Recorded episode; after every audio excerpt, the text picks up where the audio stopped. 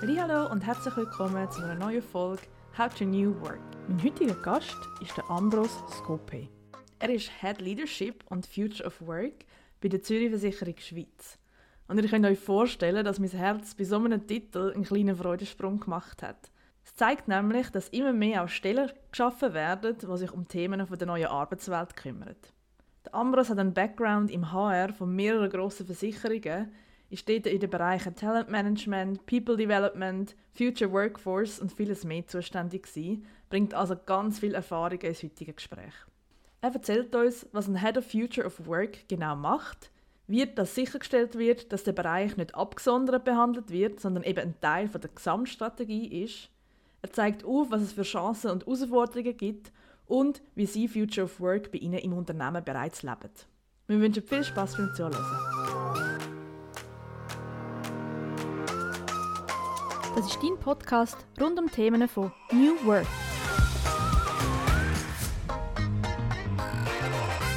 Ja, herzlich willkommen, Ambros. Schön, dass du dir heute Zeit nimmst und bei mir zu Besuch bist. Ich habe es im Intro schon gesagt, du bist Head of Leadership und Future of Work und ich glaube, du bist die erste Person, die ich kennenlerne, die Future of Work im Arbeitstitel hat. Was mich natürlich mega freut und auch sehr, sehr neugierig macht. Darum starten wir doch gerade mit der ersten Frage. Was bedeutet denn Future of Work für dich persönlich? Future of Work besteht erstmal aus Zukunft und aus Arbeit. Und wenn ich an Zukunft denke, dann bin ich der Meinung, Zukunft ist jetzt, ähm, weil die Veränderungen sind so schnell, dass es anspruchsvoll genug ist, äh, nur schon die Gegenwart zu überblicken und äh, Zukunftsprognosen immer schwieriger werden. Da gibt es wenige Ausnahmen dafür, wie zum Beispiel Demografie. Das lässt sich sehr gut vorhersagen. Wir wissen genau, wie viele Menschen jetzt in der Schweiz sind und wie alt die in 20 Jahren sind. Aber viele andere Sachen lassen sich kaum mehr vorhersagen. Und äh, wie die einzelnen Megatrends sich gegenseitig beeinflussen, ist auch sehr schwer vorhersagbar. Von daher ähm, lohnt sich sehr, nur schon die Gegenwart ähm, zu überblicken und alle Möglichkeiten in der Gegenwart auszuschöpfen. Jetzt bezüglich Arbeit. Ähm, grundsätzlich Arbeit ist eine Tätigkeit und jede Tätigkeit hängt mal von drei Faktoren ab. Das ist Können, Wollen und Dürfen. Und diese drei Faktoren, die sind eben jetzt in unserer Gegenwart äh, in sehr großer Veränderung, sehr starken Veränderungen ausgesetzt. Und äh, auf die möchte ich kurz eingehen. Wenn wir zuerst aufs Wollen eingehen, gibt hunderte Artikel und Bücher über die Generation Z und wie unterschiedlich ihre Bedürfnisse sind. Aber das betrifft auch andere Generationen, nämlich der Wunsch, anders zu arbeiten als bisher. Und dazu gehört eine bessere Work-Life-Balance, dazu gehört mehr Purpose, also mehr Sinn in der Arbeit. Und dazu gehört ganz sicher mehr Flexibilität. Und diese drei Änderungen, das ist eine Folge von Wohlstand. Ähm, das muss man sich erstmal leisten können, solche Wünsche zu haben, so, so etwas zu wollen. Es ist natürlich auch eine Folge von Covid. Ähm, da hat sich sehr viel verändert in den letzten zwei, drei Jahren. Und es ist auch eine Folge von Social Media, weil die Einflüsse sind nun mal ganz anders als äh, noch vor 10, 20 Jahren. Also das Wollen hat sich schon mal stark verändert. Jetzt zum zweiten Faktor, zum Können. Sie wollen nicht nur anders arbeiten, sondern sie können es auch, weil wir erleben es ja jetzt gerade im Podcast. Ähm, vor zehn Jahren wären wir wahrscheinlich beide in ein fremdes Studio gereist und hätten es dort aufgenommen. Und jetzt äh, machen wir das einfach äh, von zu Hause aus oder du vom Studio, ich von zu Hause und es funktioniert perfekt. Also die Digitalisierung ermöglicht das, ähm, dass wir anders arbeiten können.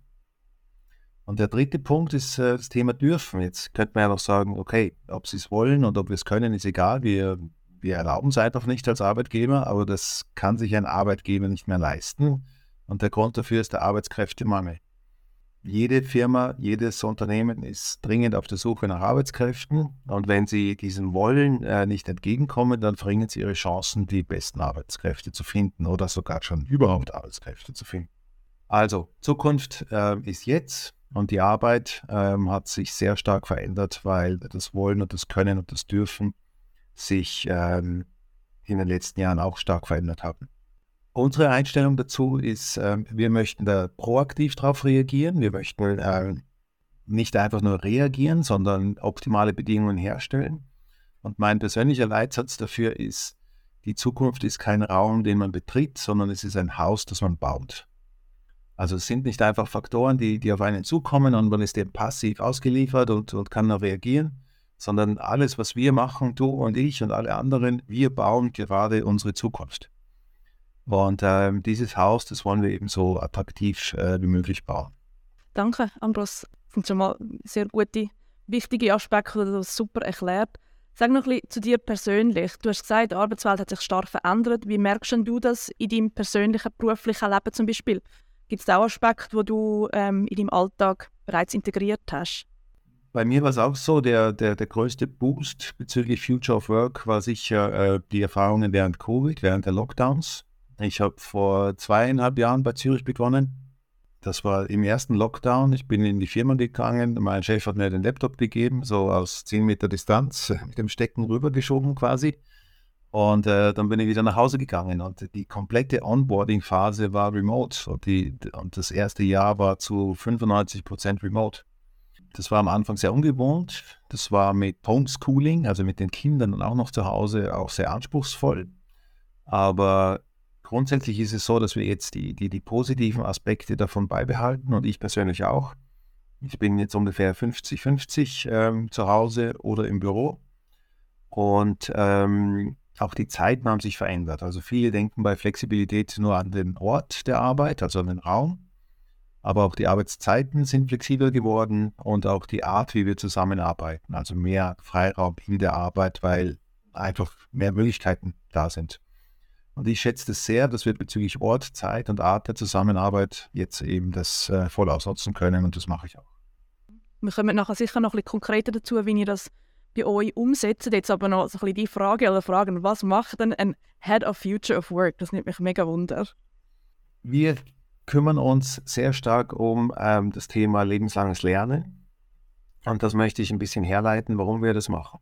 Bei Zürich sind wir davon überzeugt, dass wir äh, Kundenexzellenz in den Vordergrund stellen wollen und deswegen müssen wir unsere Angebote immer weiterentwickeln. Und diese Angebote entwickeln sich nicht von selber weiter, sondern die entwickeln sich nur dann weiter, wenn sich auch die Fähigkeiten unserer Mitarbeitenden weiterentwickeln. Also fokussiere ich mich darauf, wie können wir die Fähigkeiten der Belegschaft optimal entwickeln, äh, einerseits für Führungskräfte, aber andererseits auch für die gesamte Belegschaft.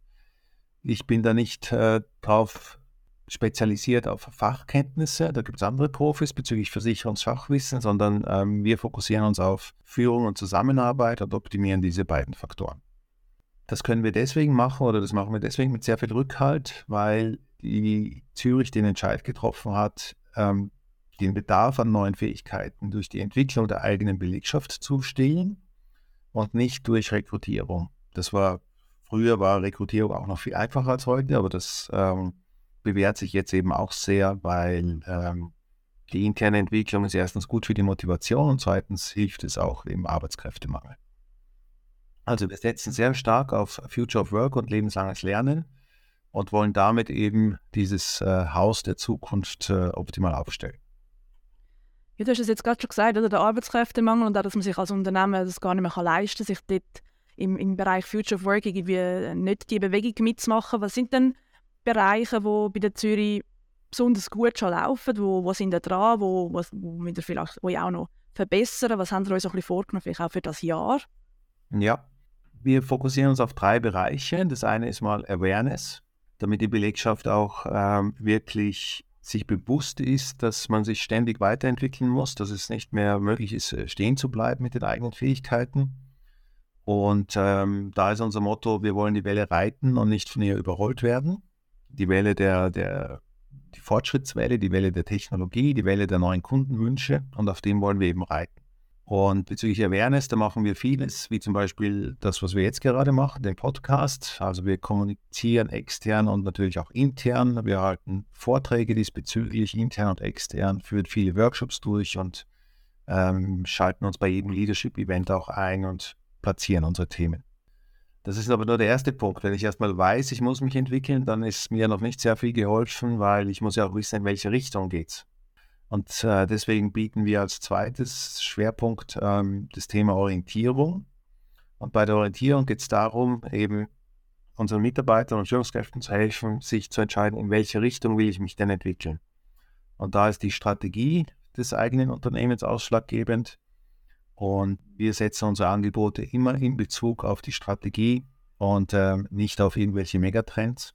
Und wie schon erwähnt, ähm, Megatrends sind wie Schachfiguren. Man kann vielleicht vorhersagen, wie eine Figur zieht, aber niemand kann sagen, wie das Spielfeld nach fünf Zügen aussieht. Und deswegen fokussieren wir uns bei unserer Orientierung bezüglich Weiterentwicklung sehr stark an der Strategie und setzen das in Verbindung mit den individuellen Entwicklungswünschen. Und ähm, wir bieten natürlich technische Tools an, äh, die dabei helfen, jetzt Fähigkeiten der Zukunft für sich persönlich zu identifizieren. Und wir bieten auch Workshops an, bei denen wir die Brücke zwischen Unternehmensentwicklung, also Strategie und persönlicher Entwicklung, also Entwicklungsplanung, äh, herstellen. Also wir haben Awareness, wir haben Orientierung und als dritten Punkt natürlich die Befähigung an sich. Dort läuft es zurzeit auch sehr erfreulich. Wir haben ein komplett neues Trainingsangebot dieses Jahr auf die Beine gestellt. Wir haben dazu kommuniziert. Wir haben die Geschäftsleitung abgeholt für ein neues äh, Führungsmodell, für Führungserwartungen. Und ähm, das erste Halbjahr bei unseren Trainings ist äh, quasi schon ausgebucht und äh, wir haben viele Anfragen, äh, wann wir denn neue Trainings ausschalten. Und wenn man das in Zahlen liest, äh, wir sind äh, vier Trainer über die Schweiz verteilt. Wir haben über 1500 Teilnehmerplätze, wir haben 30.000 Lernstunden, die wir da bieten. Also wenn das eine Person machen wollte, dann wäre sie 15 Jahre lang beschäftigt. Aber wir verteilen das natürlich auf die Belegschaft und nicht äh, auf eine Person. Du hast vorhin das Stichwort Strategie gesagt. Mich nimmt es noch Wunder, deine Stelle ist ja im HR angegliedert. Wie kann man dann bei diesen Themen, die du jetzt erwähnt hast, das ist ja auch eine kulturelle Frage, oder? Da kann man nicht einfach den Leuten das irgendwie aufdrängen, sondern es muss ja auch eine gewisse Kultur entstehen. Wie könnt ihr denn sicherstellen, dass das wirklich nicht einfach abgesondert behandelt wird, sondern auch, es muss ja auch irgendwie in der Geschäftsleitung ankommen. Wie, wie, könnt ihr da, wie sorgt ihr da dafür? Da ist wieder der Punkt, ähm, das, was wir machen, ist nicht Selbstzweck, sondern muss äh, die Ziele des Unternehmens unterstützen. Und die Ziele des Unternehmens, die stehen normalerweise in der Strategie. Also suche ich immer den äh, sehr enge Zusammenarbeit zwischen äh, unserem Trainings Trainerteam und zwischen dem Strategieteam. Das funktioniert erfreulicherweise sehr gut, weil äh, der, unsere Geschäftsleitung ist auch bewusst, dass wir uns kontinuierlich weiterentwickeln müssen. Sie hat sich auch das Ziel gesetzt, die Führungsfähigkeiten noch besser zu machen. Und von daher ähm, hilft, äh, funktioniert die Zusammenarbeit mit dem Business und mit dem Strategieteam sehr gut. Und natürlich, äh, die erste Zusammenarbeit, das ist mal so auf der konzeptionellen Ebene. Und dann muss man natürlich aufzeigen, dass was wir machen, das hilft wirklich beim, bei der Erreichung unserer Ziele. Und da arbeiten wir sehr stark mit ähm, Fallstudien, also unsere Trainings, unsere Lernangebote, unsere Workshops, die sind nicht theoretisch, sondern die holen sehr schnell aktuelle Aufgaben, aktuelle Themen aus dem Business herein, an denen dann konkret gearbeitet wird. Was natürlich auch noch hilft, aktuell ist der Fachkräftemangel, weil das ist jeder Führungskraft äh, sehr schnell klar, dass es schwierig ist, äh, Mitarbeitende zu finden. Das spürt man sehr schnell. Und deswegen ist die Entwicklung der bestehenden Mitarbeiter hoch priorisiert. Jetzt, ihr macht sehr viele Sachen, ihr, ihr probiert ja auch immer wieder ein bisschen aus, probiert äh, am Puls der Zeit zu sein. Wo siehst du wirklich konkrete Chancen oder wo sehen ihr auch schon Lösungen, wo, wo fruchten? Geht so ein bisschen im Hinblick vielleicht auch auf, auf den Arbeitsfachkräftemangel? Ähm, hast du da irgendwie konkrete Beispiele, was ihr macht, wo auch ein positiver Outcome entsteht? Beim Outcome ist es immer sehr anspruchsvoll, wie man den misst. Wir messen, die, die wichtigsten Ziele fürs Unternehmen sind ähm, zufriedene Kunden, zufriedene Mitarbeiter und natürlich der Geschäftserfolg. Und da ist es so, dass äh, die Zürich sich in den letzten Jahren in allen Bereichen positiv entwickelt hat, äh, trotz Corona und trotz allen anderen Herausforderungen. Ein konkretes Beispiel sind unsere sogenannten Z-Labs. Das sind Workshops, bei denen wir eben die Brücke schlagen von der Strategie zur persönlichen Entwicklung über, über in insgesamt vier Schritten und die werden sehr geschätzt und äh, dort ist eben sehr klar, wie sich persönliche Entwicklung positiv auf die Erreichung der Unternehmensziele auswirkt. Das andere Beispiel ist unser Fit for Future Leadership Programm. Das ist für die Top 100 äh, Führungskräfte von der Geschäftsleitung abwärts. Das ist ein mehrjähriges Programm und dort haben wir auch sehr positive Feedbacks und das hilft uns sehr, die Gesamtinitiative vom lebenslangen Lernen im Unternehmen ähm, zu etablieren. Der dritte Punkt ist dann auch noch die, die Nachfrage an unseren Trainings. Also das ähm, hat sich für 2023 jetzt extrem positiv entwickelt und ähm, wir sind gerade am Planen, wann wir welche Trainings noch zusätzlich anbieten können. Wo, woher kommt der, der, der Drang jetzt nach der Weiterbildungen, dass ihr da so gut ausgebucht sind? Das sind äh, viele Kommunikationsmaßnahmen, also das, die, die Themen bezüglich Awareness und Orientierung. Also wir haben, wir haben letztes Jahr ein, ein neues Führungsmodell ausgearbeitet, äh, unsere Führungserwartungen bis in die Geschäftsleitung gebracht und dort äh, abgeholt und bestätigt und haben von der Geschäftsleitung den Auftrag bekommen, äh, das jetzt in der BU Schweiz zu etablieren.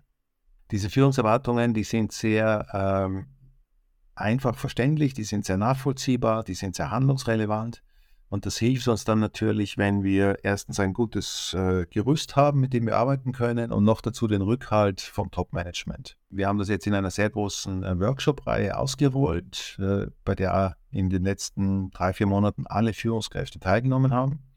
Und das ist dann natürlich ein großer Hebel. Die, die, die sehen das, dass Entwicklung wichtig ist. Entwicklung ist ein eigener Aspekt in diesen Modellen, in diesen Erwartungen und tragen das dann natürlich in ihre Teams weiter. Und ähm, was natürlich dann auch noch hilft, ist äh, das positive Feedback, das wir bekommen für unsere Trainings. Also unser Net Promoter Score liegt auch äh, in einem sehr guten Bereich.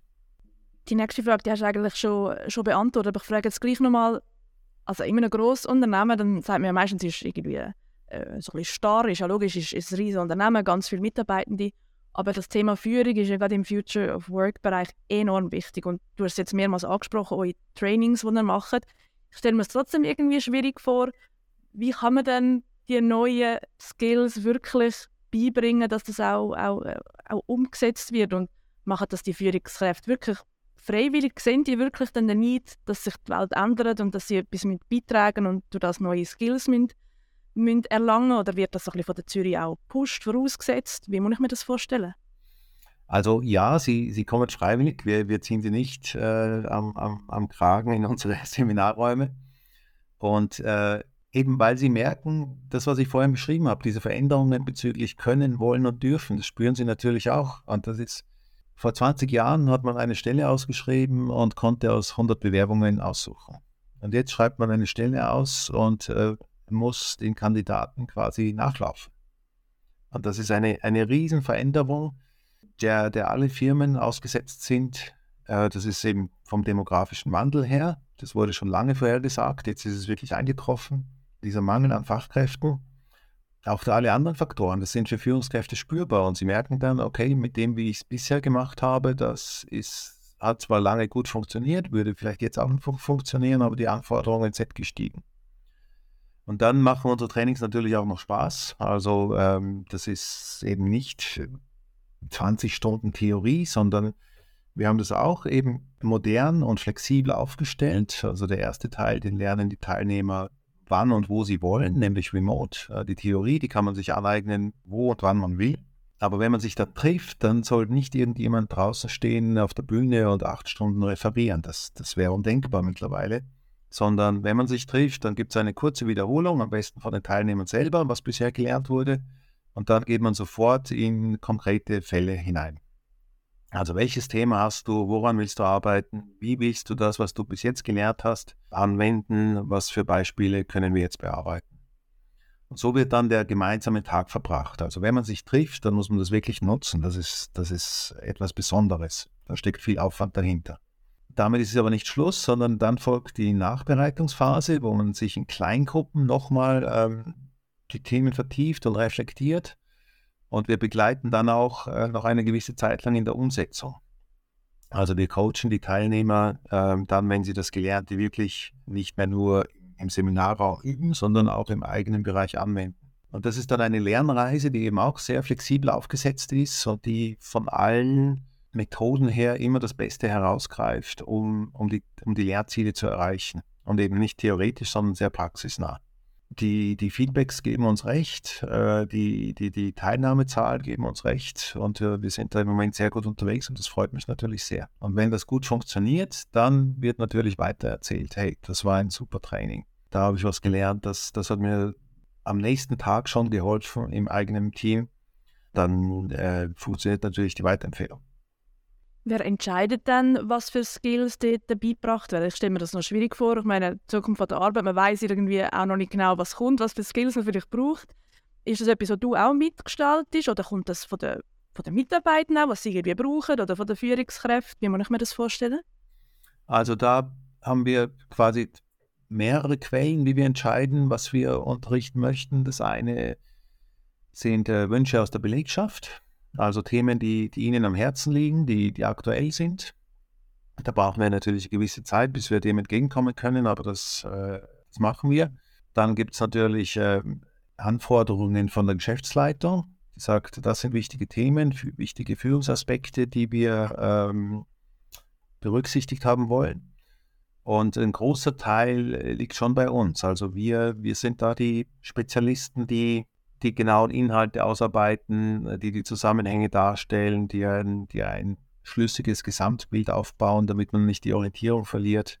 Zum Beispiel ein Punkt, der, der uns, glaube ich, ähm, heraushebt, ist, dass wir immer versuchen, Komplexität herauszunehmen. Also wir wollen die Sachen nicht schwieriger machen oder nochmal ein, ein, ein Führungskonzept einführen, das man erstmal zwei Tage lang erklären muss, sondern wir wollen ganzheitlich denken und das einfach vermitteln.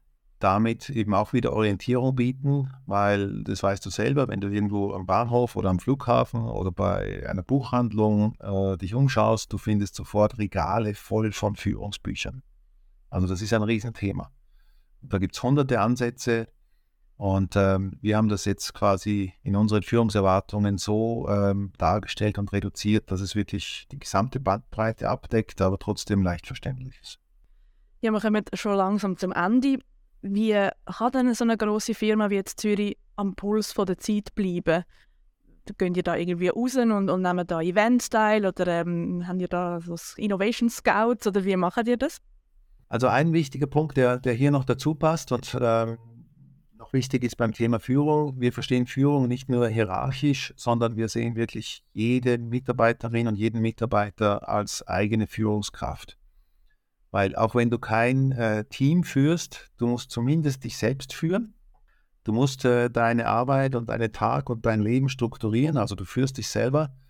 Du bist äh, mindestens für ein Thema verantwortlich. Also führst du ähm, dieses Thema. Ähm, wenn du in, in, einem Projekt arbeitest, äh, hast du Projektleitung und wenn du hierarchisch arbeitest, dann ähm, oder hierarchische Führungsverantwortung hast, dann, dann hast du klassisch, Führung im klassischen Sinn. Diese Grundhaltung, dass wir die Verantwortung nicht nur bei den hierarchischen Führungskräften sehen, sondern wirklich bei allen, das hat uns sicher ähm, geholfen, am Puls der Zeit zu bleiben und hilft uns weiterhin. Und ähm, die Zürich ist jetzt 151 Jahre alt mittlerweile.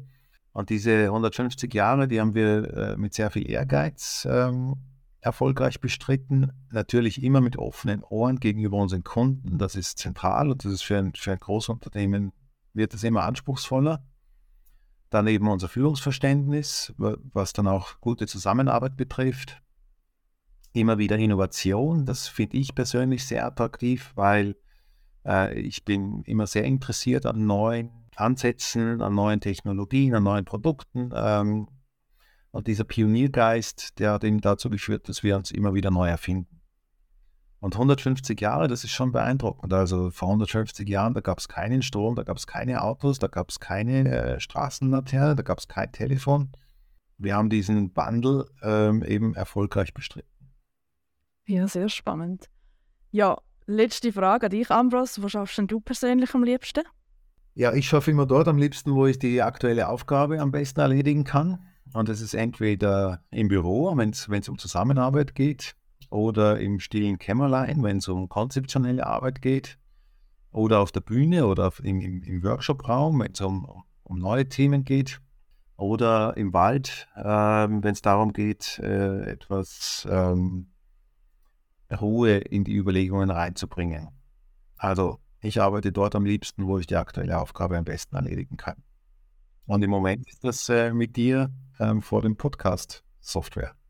Ja, danke viel, viel mal, Ambros, dass du heute da bist. Ich habe es super spannend gefunden, mal eine Sicht zu hören aus einem grossen Unternehmen. Und ich habe für mich definitiv mitgenommen, wie wichtig Leadership und lebenslanges Lernen ist und dass das auch in einem sehr grossen Unternehmen mit vielen Mitarbeitern möglich ist und wie wichtig dass es ist, auch auf, auf, auf die Leute zu hören, was, was der Wunsch ist und gleichzeitig am Puls von der Zeit bleiben.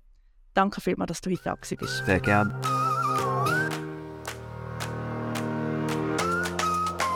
Das ist dein Podcast rund um Themen von New Work.